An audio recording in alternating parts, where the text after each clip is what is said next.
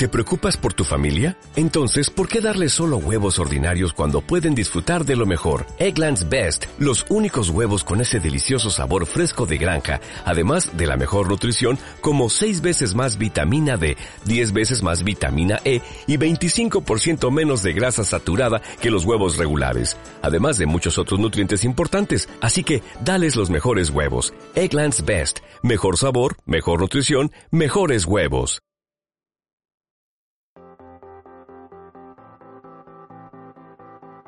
Bienvenidos al Centro Cristiano Esperanza de Valencia. Hoy prepara tu corazón y tu vida para lo que Dios quiere hablarte en este día.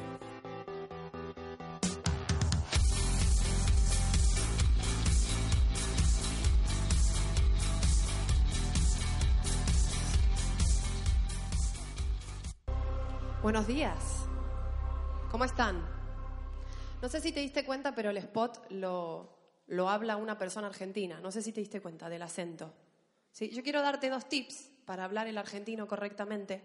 Que bueno, ya me lo olvidé un poco porque llevo 17 años en España. Pero yo veo que en España todo el mundo nos intenta imitar. Entonces yo te voy a explicar cómo se imita, una, cómo se imita, no, cómo se habla argentino. ¿Escucharon la palabra torbellino? ¿Sí? Es muy importante que la L y la Y tú la pronuncies con mucho aire.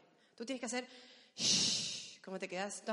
Y lo siguiente, el segundo tips, bien, va por ahí, es tienes que estirar las palabras. Torbellino. ¿Se entiende? ¿Más o menos? ¿Sí? Entonces yo quiero que le digas a la persona que está al lado, torbellino.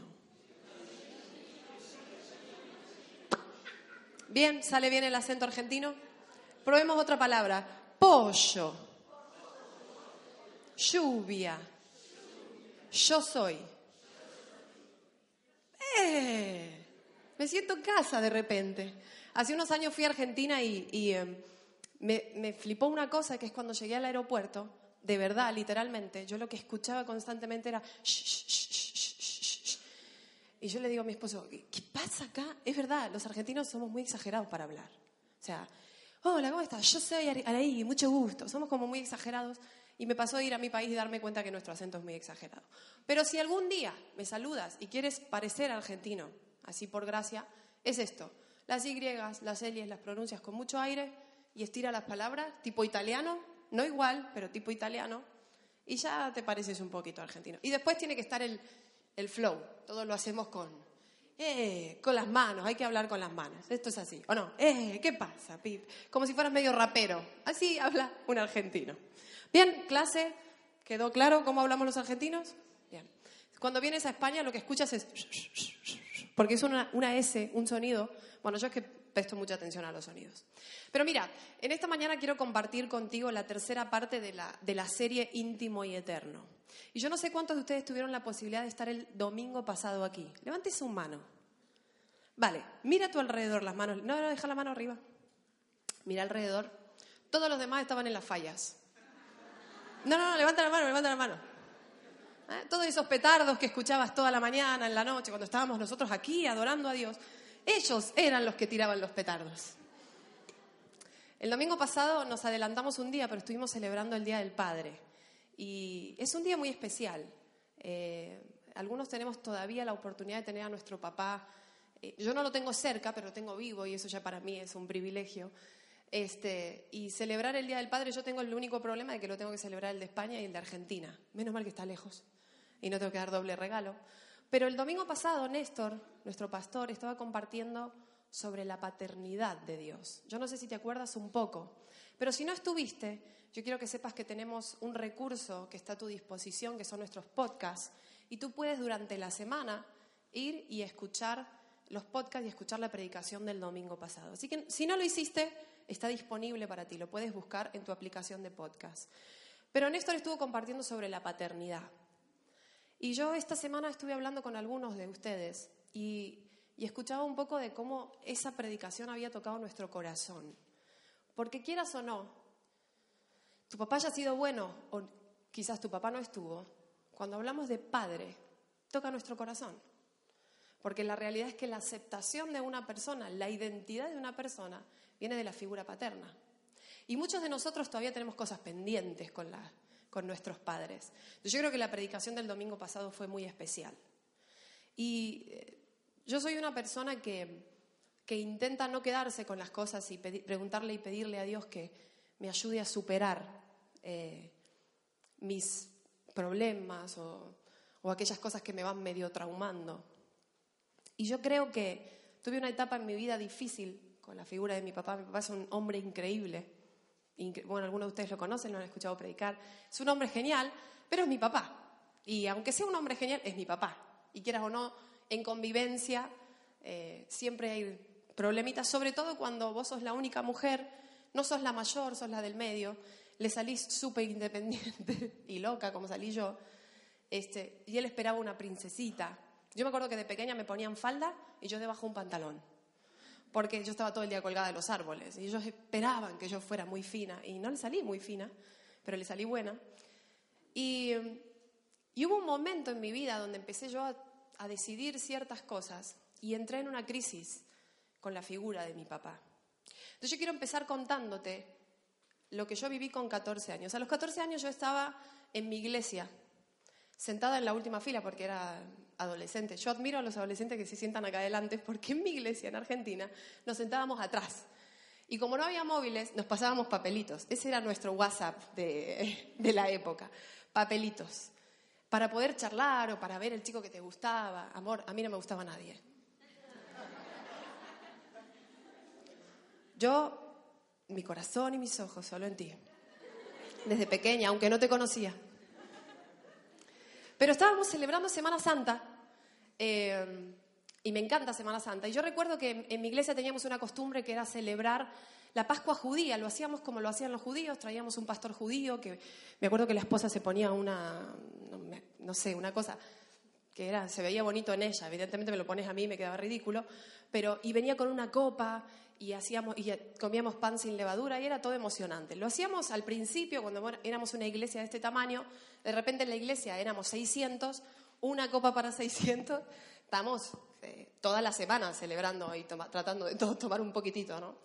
Así que estábamos celebrando Semana Santa, yo me había sentado atrás y recuerdo que era mi papá el que estaba predicando y él habló sobre Jesús y la cruz, un mensaje que yo había escuchado mil veces. Pero él dijo una cosa, yo, dice, vamos a participar de la cena y yo quiero que participen de la cena aquellos que entienden lo que Jesús hizo por ellos en esa cruz. Una frase que escuchaste mil veces en tu vida. Pues yo quiero decirte que yo estaba sentada en, en una silla atrás y me acuerdo que me puse, no me vas a ver, pero me puse así. Cuando te piden, vamos a orar y vos tendés a agacharte. Yo me acuerdo que me agaché, cerré los ojos y lo único que podía ver era a Jesús en la cruz. Como, y, era flipante porque yo veía cómo Jesús me miraba.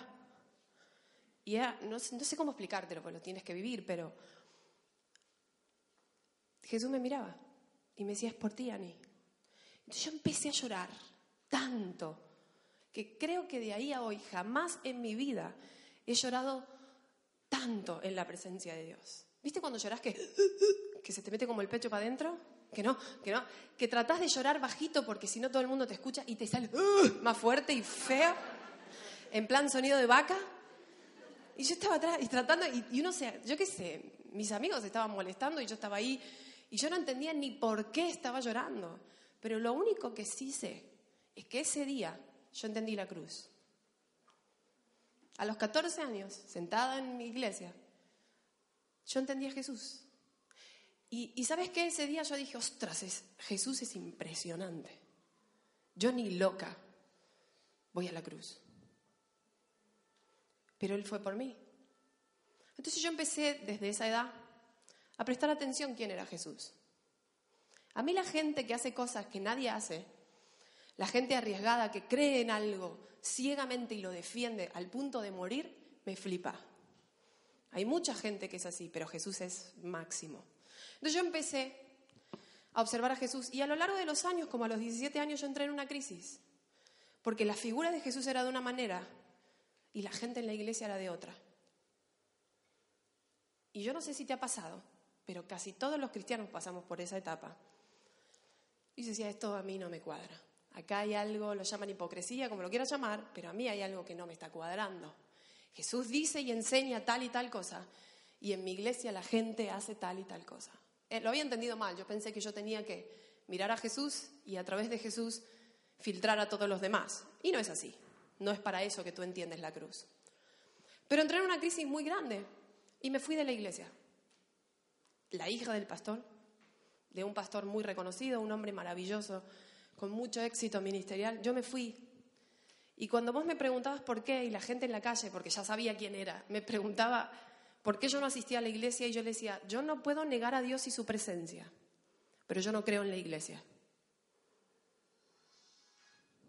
Atiende por si es importante.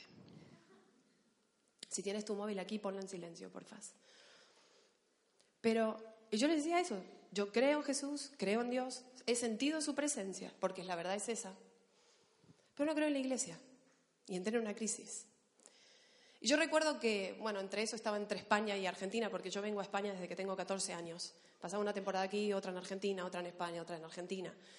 Y hubo uno de esos viajes que vine aquí que era final de año y era la fiesta de Nochevieja. Y vino un pastor con una copita de no sé qué era. Y brindó conmigo y me dijo, Ani, yo ya llevaba casi tres años, yo tenía 19, 20 años ya, casi tres años fuera de la iglesia. Me dijo, Ani, brindo por que este realmente sea un año diferente. Y se fue. Y yo creo que eso se lo dijo a todo el mundo en esa fiesta. Pero a mí, ¿viste cuando algo te... Y yo le brindé y ahí me quedé. Que sea realmente diferente. Entonces, yo realmente lo tomé, esa palabra. Y al otro día me fui a mi casa frente al espejo. Yo cuando quiero hablar con Dios, no me preguntes por qué, pero me voy a un espejo. Es como decir, no sé. Y me puse a hablar con Dios. Y le dije, Señor, yo quiero que sea un año diferente. Y en ese momento, a los 19, 20 años, es donde Dios entró en mi vida.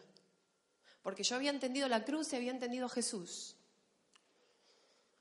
Pero yo no conocía mi identidad y quién era en Dios. Mi gran crisis en la iglesia fue que yo siempre fui diferente. Que estaba más loca que ninguno. Y sabes lo que todo el mundo me decía? Ani, para que Dios te use vas a tener que cambiar. ¿Te dijeron eso alguna vez? Los que estamos locos, ¿verdad, Alex? para que Dios te use tenés que cambiar, porque es como que los cristianos teníamos un molde. Y los cristianos no tenemos un molde. Los cristianos tenemos principios de vida. Y eso es muy diferente. Y entonces mi crisis con Dios era, Dios, vos me diste esto y todo el mundo me pide que lo cambie. Entonces a los 20 años, cuando yo le pedí a Dios que fuera un año diferente, Dios entró en mi vida y me empezó a hablar. Y fue la primera vez que yo entendí la paternidad de Dios. Fue la primera vez en mi vida que Dios papá me dijo, hija, yo te creé así, loquita como estás, y no te quiero cambiar, te quiero moldear, porque tu locura la voy a usar para llegar a gente que otros no llegan. Y Dios me empezó a hablar más. Y me dijo, Ani, te hice artista, desarrolla tu arte.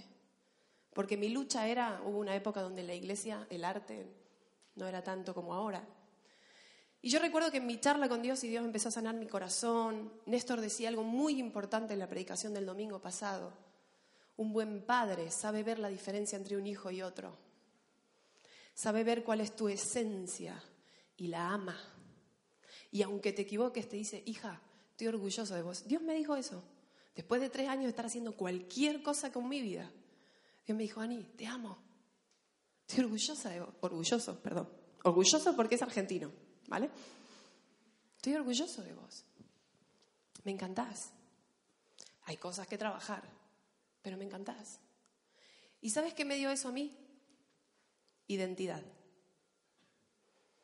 Y a partir de ese momento, cuando yo entendí la cruz y entendí mi identidad, nada de lo que otra persona pudiera decir de mí me hacía dudar de lo que Dios ya me había dicho. Así que la paternidad de Dios es muy importante. En Juan 1.12 dice, mas todos los que le recibieron, a los que creen en su nombre, les dio la potestad de ser llamados hijos de Dios. Yo quiero decirte que tú eres hijo de Dios, hija de Dios. Y que lo que tú eres no lo definen las circunstancias, ni lo definen tus papás, vamos a llamar naturales o biológicos. Mi papá es maravilloso, pero había una carencia en mí que él no me podía dar, que se llama identidad. Entonces yo encontré mi identidad en Dios a los 20 años. Por eso yo siempre digo que yo me convertí a los 20 años. Me convertí en quien, en quien Dios decía que era. Dejé de hacer y ser lo que todos los demás esperaban de mí y empecé a hacer aquello que Dios esperaba de mí. Entendí mi propósito. Mi propósito yo lo encontré en la cruz. El propósito que tenemos, y esto es para todos, no es para los pastores, es para todos, es seguir a Jesús y ser como fue Jesús.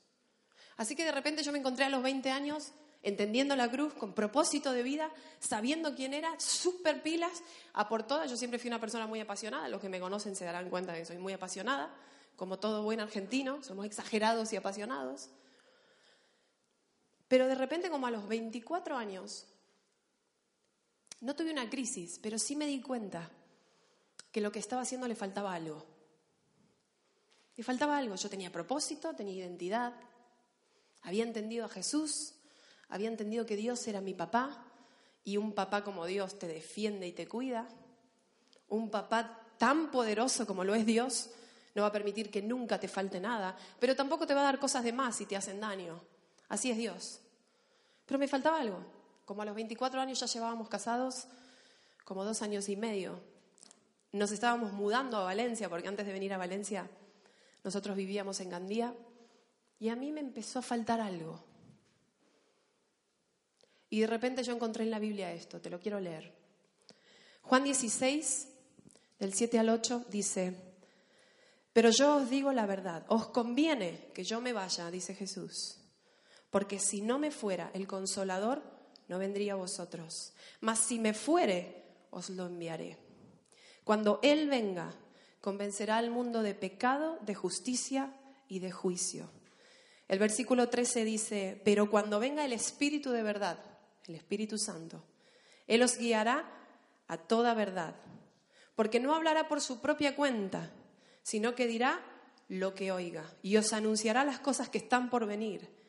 Y Él me glorificará, porque tomará de lo mío y os lo hará conocer a vosotros. Y yo de repente me encontré con esto. Y Jesús le está diciendo, no te preocupes, yo me voy, porque los discípulos estaban un poco desesperados esto de que Jesús fuera a la cruz, se fuera, ¿qué hacemos? Y le dice, no se preocupen, ahora viene el Espíritu Santo. Y les conviene que yo me vaya porque viene Él.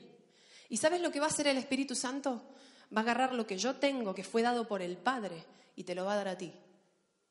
Entonces yo cuando leí esto, yo entendí que la herramienta más grande que nosotros tenemos en este mundo es el Espíritu Santo. Porque el Espíritu Santo trae el cielo a la tierra. El Espíritu Santo es la herramienta que tenemos para vivir esa vida sobrenatural de la que siempre queremos o hablamos. El Espíritu Santo es la herramienta en esta tierra para conocer las cosas del cielo. Es por eso que necesitamos tiempo en intimidad en la presencia de Dios. Y es de lo que yo te quiero hablar hoy. Esto está acoplando un poco aquí adentro. Yo te quiero hablar de intimidad. Te quiero hablar de lo que transformó mi vida totalmente. Te voy a hacer tres preguntas. Y para estas tres preguntas vamos a hacer una cosa. Tú vas a pensar la respuesta y cuando yo cuente tres, tú vas a decir la respuesta en voz alta. Sin vergüenza, sin vergüenza, sin vergüenza. ¿Ok? ¿Se entendió la acentuación? Vale. Pregunta número uno. Fácil. Esto todo el mundo vas a ver la cara, vas a notar cómo cuando yo haga la pregunta la gente empieza a sonreír, porque este tema le encanta a todo el mundo. Dice, ¿cuál es tu restaurante favorito? Mm, y a las doce y media del mediodía este tema... Piensa, ¿cuál es tu restaurante favorito? No mires al de al lado, tiene que ser el tuyo, tu restaurante. Puede ser McDonald's, puede ser. ¿Tienes claro tu restaurante? No lo tienes que hablar con nadie, háblalo contigo mismo. ¿Tienes claro tu restaurante favorito? Bien, voy a contar hasta tres y lo vas a decir con todas tus fuerzas. Uno, dos y tres.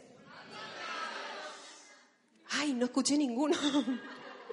Mira que tengo buen oído. ¿eh? Una vez más. Uno, dos y tres. Espera, escuché McDonald's. ¿Quién fue? Che, escuché McDonald's. No se hagan ahora los finos que como sushi, ¿eh? Alguien dijo McDonald's. McDonald's. Jessie, pero vos sos enfermera, vos sabés lo que hace bien al cuerpo y vale. No, no me importa, no importa. Sabiduría, bien. ¿Vos también, McDonald's? ¿Quién levantó la mano acá? Ella, ella, sí. Tienes claro cuál es tu lugar favorito para comer, ¿verdad? A mí me encanta. A mí me encanta el Sushi Club que está frente a las ciencias y las artes. Hay que ir una vez al año porque vale muy caro. Pero bueno, me encanta. Si alguien me quiere invitar, 14 de junio cumplo años, me encanta el sushi. No me inviten todos a sushi porque voy a terminar harta del sushi. Pero ahí hay un dato importante. Apunten mi cumple y apunten, apunten mi lugar favorito. Pregunta número dos. ¿Estás preparado? Y acá van a sonreír las chicas. ¿Cuál es tu tienda favorita de ropa? ¡Ay! Esta sí que me la sé. ¿Tienes clara tu tienda favorita de ropa? ¡Qué rápido! La tienda la tenemos más fácil que el restaurante donde nos gusta comer. Los chicos están pensando, y a mí la ropa me da igual. No te creas ¿eh? que los chicos hoy se peinan más que nosotras. ¿Tienes claro? Cuento hasta tres y me dices tu tienda favorita. Uno, dos y tres. Estradivario por aquí. El corte inglés. Y claro, Estradivario es de los 25 para abajo y el corte inglés ya tenés trabajo, podés ir al corte inglés. Bien, te voy a hacer tu tercera pregunta. Esta pregunta no es necesario que me des la respuesta en voz alta, pero la voy a hacer. La primera pregunta fue, ¿cuál es tu restaurante favorito? La segunda pregunta, ¿tu tienda favorita de ropa? Y ahora te voy a hacer la tercera pregunta. ¿Cuál es tu lugar favorito para encontrarte con la presencia de Dios?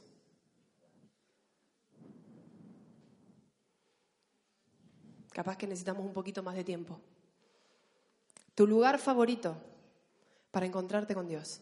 No vale la iglesia, tu lugar favorito, no nuestro lugar favorito, tu lugar de intimidad.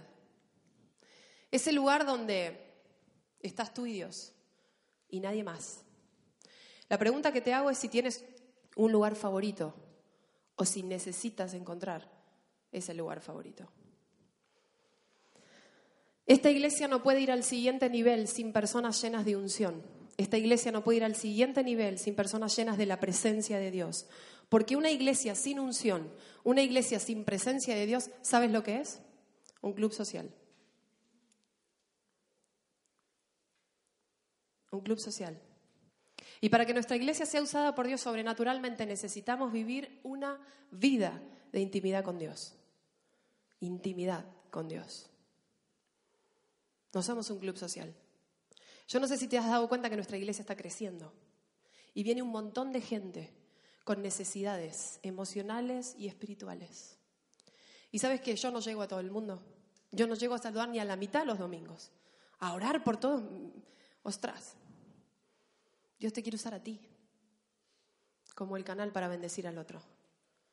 Pero si no tenemos intimidad con Dios, es imposible que estemos atentos a los demás. Porque es el Espíritu Santo de Dios el que vos estás en un lugar y te detona y te dice, Martín necesita algo. Martín está pasando un mal tiempo, necesita que ores por él. Es el Espíritu Santo el que hace eso. Y para eso necesitas pasar tiempo con Él. Para conocer su voz, necesitas pasar tiempo con Él. ¿Tú te has dado cuenta cuando llora un niño ahí atrás y de repente la mamá está acá adelante y hace... Y tú dices, ¿cómo sabe? Mira, no me preguntes cómo, pero si hay 50 perros y ladra el mío, yo sé cuál es. Uy, es Rocky. No me preguntes cómo. No sé qué pasa con los oídos. Ahora entiendo a las madres. Entiendo a las madres, por favor. Bueno, el mío, la verdad que dentro de todo se parece a mí. Es rubio, flaquito, orejón. Se parece mucho a mí, la verdad. Pero para poder escuchar la voz de Dios, necesitamos pasar tiempo en intimidad y cuando tú pasas tiempo en intimidad con Dios, empiezas a conocer y entender su voz. Entonces, yo tengo un síntoma en mi cuerpo que me muestra que el Espíritu Santo me está queriendo mostrar algo. Es como un frío que me recorre de arriba abajo. No sé por qué, pero es la forma en que Dios me dice, Ani, yo te quiero hablar. Entonces yo dejo de hablar y lo empiezo a escuchar. Y me pasa cenando con alguien, Me pasa en la iglesia, me pasa en la calle, me pasa en cualquier lugar. Cuando el Espíritu Santo me quiere mostrar algo de alguien, me incomoda y me hace sentir como un frío que no lo siento en ningún otro momento. Y yo en la intimidad es donde descubrí que era su forma de llamar mi atención. Susi, ¿tienes por ahí la alfombra? Te voy a mostrar. No vas a entender nada, pero yo quiero decirte que una alfombra parecida a esta, pero esta está más limpia, porque no está mi perro encima, cambió mi vida. Cuando yo tenía 24 o 25 años, hace un rato te decía que entré en una crisis, porque yo entendí el propósito de Jesús, la cruz, y Dios se reveló a mi vida como papá y me dio identidad. Pero yo me di cuenta que me faltaba algo. Y entonces yo empecé a leer la Biblia, y leía la Biblia, y leí la Biblia, y me encontré con Primera de Corintios, cuando empieza a hablar de los dones espirituales.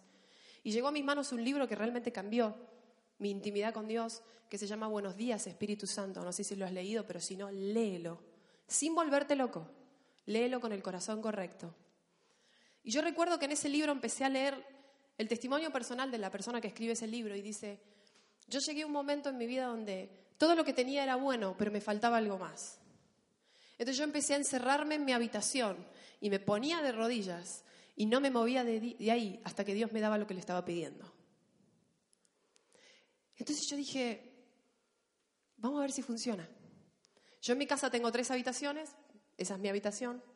Esta era la habitación de música, teníamos pianos y cosas, y un sofá y una alfombra. Y esta es la habitación de invitados. Entonces yo elegí mi habitación del medio y esa era mi habitación. Yo la decoré como a mí me gusta. Y me compré una alfombra un poquito más grande que esta, de color verde, muy parecida. Y yo recuerdo que empecé a hacer una cosa. Pasaba horas adentro de esa habitación, arrodillada en la alfombra. ¿Sabes que los primeros días no pasaba nada?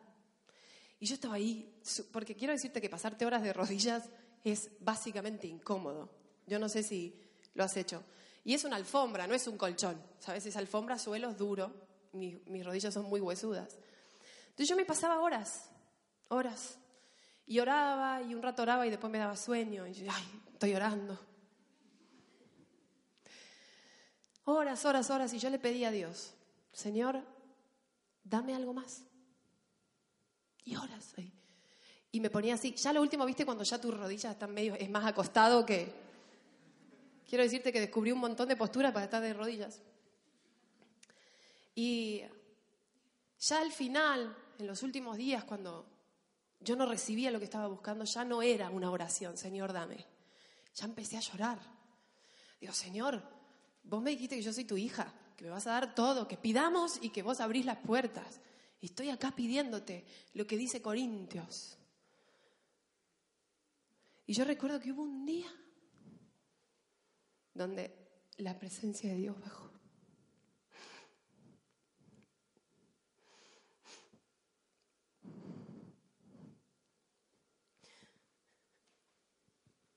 No hay ninguna experiencia más maravillosa que esto.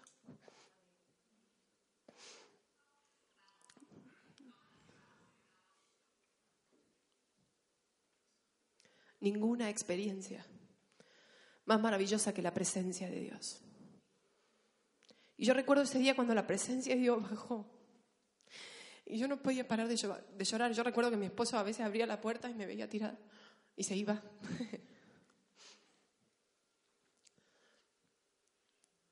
Entonces yo me di cuenta que eso transformó mi vida. Y yo al otro día me fui a la alfombra. Me fui a la alfombra, otra vez dije, Señor, yo no quiero pasar ningún día de mi vida sin experimentar esto. Tu presencia. Y hubo un día donde llegó a mi casa un pastor, Salomón, ¿te acuerdas? Gracias. Y me dijo, Ani, yo sé que Dios te está dando algo. Yo sé que Dios te está dando algo diferente. Y me dice, yo te pregunto una cosa, ¿tú hablas en lenguas? Yo le digo, no, todavía no. Ah, por eso voy. Y me dijo, vete a donde tú busques de Dios y no te levantes de ahí hasta que Dios te haya dado eso. Y yo estaba hablando con este hombre a las 2 de la mañana. Al otro día teníamos que ir a, a dar unas conferencias, trabajábamos en una escuela, en un ministerio. Y yo me acuerdo que me fui y empecé a hablar en lenguas. Y él se vino conmigo. Y él empezó a hablar en lenguas conmigo y, y yo estaba súper emocionada y me fui a dormir. Me acuerdo que mi esposo ya estaba durmiendo y yo fui, Néstor, Néstor, te quiero mostrar algo. Hablo en lenguas y le hablé un poquito. estaba súper emocionada, súper emocionada. Entonces empecé y me fui a dormir, me dormí con los ojos así hinchados de tanto llorar. Y al otro día cuando me levanto le digo, buenos días, mi esposo, tomamos café, estaba este pastor y me dice, Ani, ¿ya hablaste en lenguas hoy? Yo digo, no, pues vete a tu lugar y no pases un día sin hablar con Dios, sin experimentar su presencia de una manera totalmente plena. ¿Sabes qué? Yo no te estoy hablando de puntualmente de un don espiritual, como es el don de lenguas. En mi caso, que soy mujer y me gusta hablar, y además me encanta la adoración y me encanta orar y me encanta expresarme, el don de lenguas es una herramienta.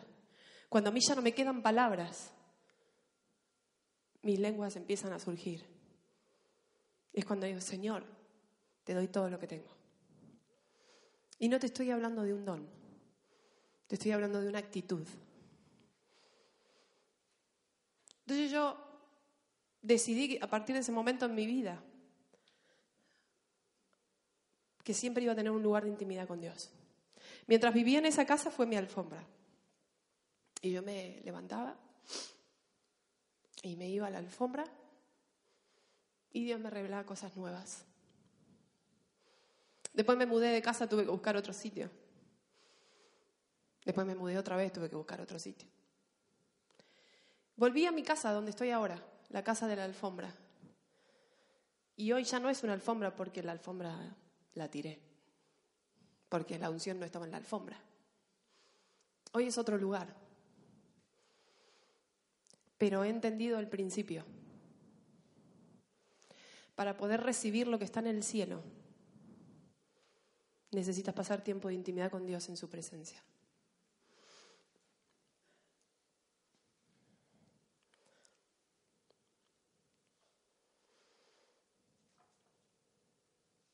Cuando tienes un encuentro real con la presencia de Dios, eso lo recuerdas todo el día. ¿O no? Lo recuerdas toda tu semana. Y capaz que un mes después todavía estás hablando de eso. Yo quiero decirte que eso no se vive en un congreso. Eso se vive en tu casa, en tu intimidad. La presencia de Dios es lo que transforma todo. El Padre te da identidad. Jesús te da propósito. Pero es el Espíritu Santo quien te empodera para llevar a cabo ese propósito y para caminar conforme a la identidad que Dios te dio. Es la presencia de Dios.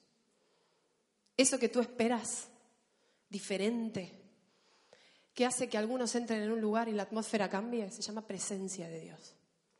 Y yo quiero decirte que la unción no se inventa. La unción es presencia de Dios en una persona. Y eso no te lo puedes inventar. ¿Lo tienes o no lo tienes?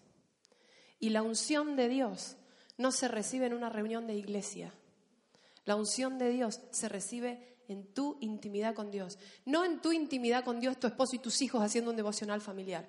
Tú y Dios, para ser mejor esposa, tú necesitas tener tu alfombra. Para ser mejor esposo, tú necesitas tener tu alfombra. Porque cuando tú pasas un momento con Dios y le expresas tus ideas, y le dice, Señor, mi esposo me tiene harta. ¿Cuántas veces se lo dijiste? No, yo nunca, jamás. Jamás. Y entonces aparece Dios papá y me dice, hija, lo elegiste vos. Así que, apechugue. Y llega el Espíritu Santo y me dice, Ani, es verdad, tenés razón, Néstor tiene sus cosas. Hoy tengo el micrófono yo, se nota, ¿no? La venganza es terrible. Pero tú qué? ¿Cuántas veces le das una palabra de afirmación? Esposas, estamos aquí para impulsarlos a ellos. Estamos aquí para descubrir cuáles son sus virtudes y sus defectos y no machacarlos en sus defectos, sino acentuar sus virtudes y llevarlos más allá. Esposos, ustedes lo tienen peor aún. Porque no solo nos tienen que impulsar y ayudarnos a alcanzar todo eso que Dios planeó para nosotros, sino que encima nos tienen que tratar como vasito frágil. ¿Tú sabes lo que es un vasito frágil? Por lo tanto, cómo hablas es muy importante. No la palabra que dices, a veces el volumen que usas. Ya no es palabra o volumen, cómo la miras. A Dios, Dios a nosotros no nos pide eso, se los pide a ustedes, muchachos, tienen más trabajo. Se lo hubieran pensado antes de casarse. Pero te quiero hacer un par de preguntas más. ¿En qué lugar?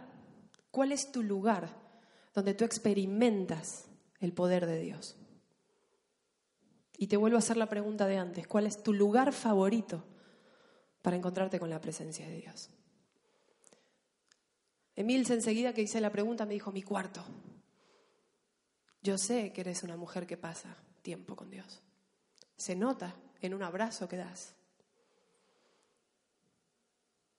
Pero yo te pregunto a ti y a todos los que estamos en esta iglesia, ¿cuál es tu lugar favorito para pasar tiempo con Dios? ¿La banda está preparada?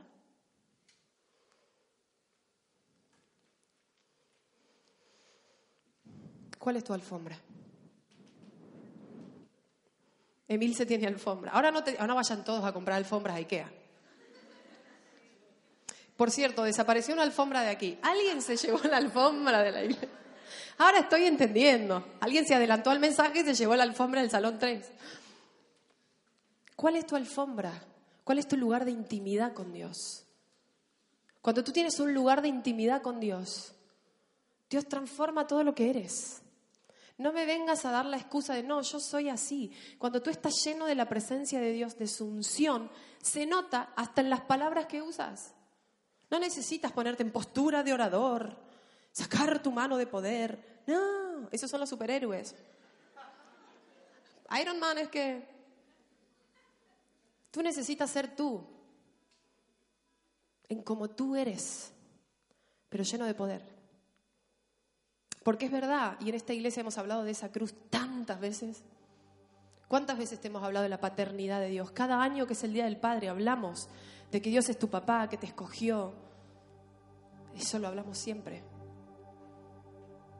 Pero hay un punto más que se llama Espíritu Santo, que es el que te empodera. Iglesia, Dios tiene grandes cosas para nosotros como familia. ¿Lo crees? Yo lo creo. Pero no lo podemos llevar adelante sin unción. No es un club social nuestra iglesia.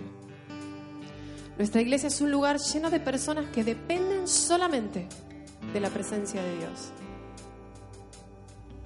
Yo no sé cómo es tu intimidad, pero necesitas dar un paso más. Cuando tú vengas a esta iglesia y levantes tu mano y cantes una canción de adoración, que salga poder. Que cuando tú vas a orar por una persona que tiene una necesidad o alguien triste pasa a tu al lado, que el Espíritu Santo te hable y digas, hey, no te preocupes, yo quiero orar por ti. Que no tengas que decir nada y un abrazo manifieste la presencia de Dios a cada persona que tengas al lado. Que en tu trabajo o en tu gimnasio, donde tú pases tu día, te digan, tú tienes algo diferente. Y tú puedas decir, si yo te contara de mi alfombra. Yo quiero invitarte a ponerte en pie.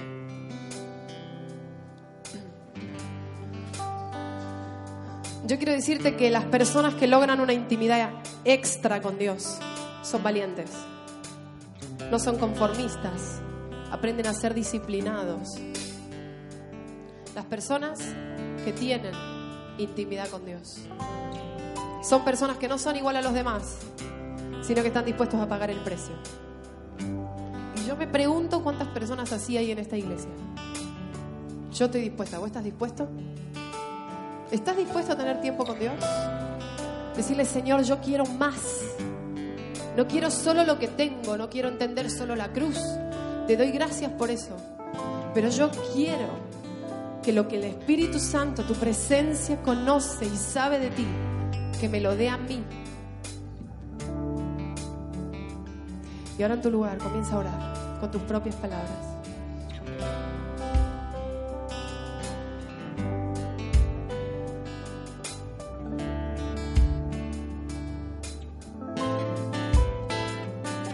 Y ahí mismo con tus propias palabras comienza a decirle, Señor, yo necesito más de tu presencia. Cuando estás pasando tiempo en intimidad con Dios, nadie habla por ti, hablas tú. Así que ahí donde estás, con tus propias palabras, si realmente quieres experimentar algo diferente en la presencia de Dios, comienza a hablar con tu papá que está en el cielo, Señor, yo quiero tu presencia en mi vida.